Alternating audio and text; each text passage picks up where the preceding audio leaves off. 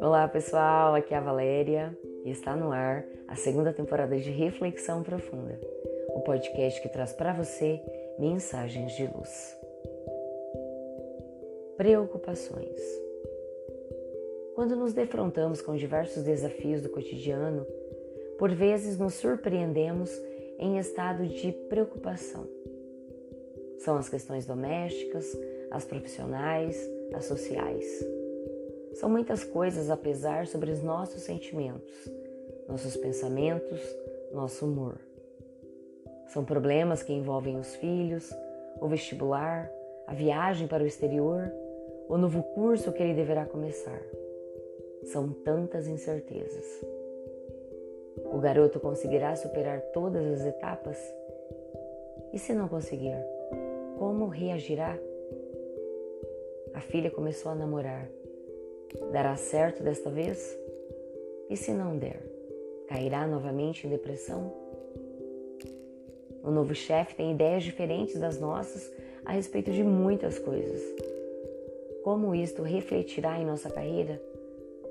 Estará garantido o nosso emprego? E a festa de aniversário a preparar? Ficará tudo pronto a tempo e a hora? Vale parar um pouco e meditar a respeito desse fenômeno que se chama preocupação e que consome muitas de nossas energias. Se a causa for válida, convertamos a preocupação em ação positiva, em vez de ficar a remoer o desafio que se apresenta.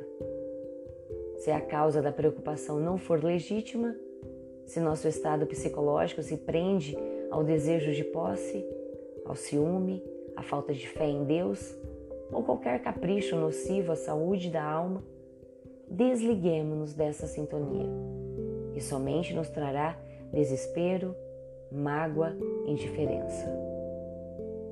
Se persistirmos no estado de preocupação, poderemos adoecer ou realizar atos de que mais tarde nos arrependeremos. Quando alimentamos exagerado desejo de posse ou quando elegemos objetos como pontos de felicidade, poderemos perder o exato objetivo de nossa vida na Terra. Afinal, não nos encontramos aqui para usufruir, mas para nos disciplinarmos, para nos educarmos e bem utilizar o que nos chegue e como chegue. Desse modo, estudemos com clareza os motivos das nossas preocupações e consideremos que o celeste amigo já prescreveu há muito tempo que a cada dia já basta o seu mal. Na certeza de que estamos no mundo a fim de aprender, crescer e amar, não nos permitamos sucumbir ante problemas de saúde dificuldades financeiras, mal entendidos ou questões familiares. Aprendamos a resolver um após o outro os problemas, recordando que, às vezes, o tempo é o melhor remédio para as dificuldades.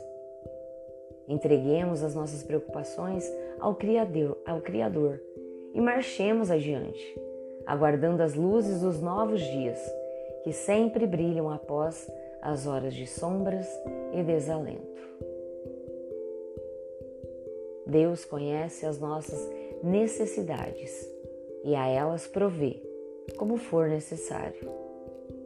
Ele nunca deixa ao abandono os que nele confiam. Se nem sempre nos dá o auxílio material, sempre inspira as boas ideias para que encontremos os meios de sair da dificuldade é a divina providência, sempre alerta e apostos. Pensemos nisso. Fonte: Redação do Momento Espírita com base no capítulo 26 do livro Revelações da Luz, pelo Espírito Camilo, psicografia de Raul Teixeira. E no item 7 do capítulo 25 do livro O Evangelho segundo o Espiritismo, de Allan Kardec. E assim, chegamos ao final de mais uma reflexão profunda. Gratidão pela sua companhia, grande abraço, fiquem com Deus e muita luz no caminho de vocês.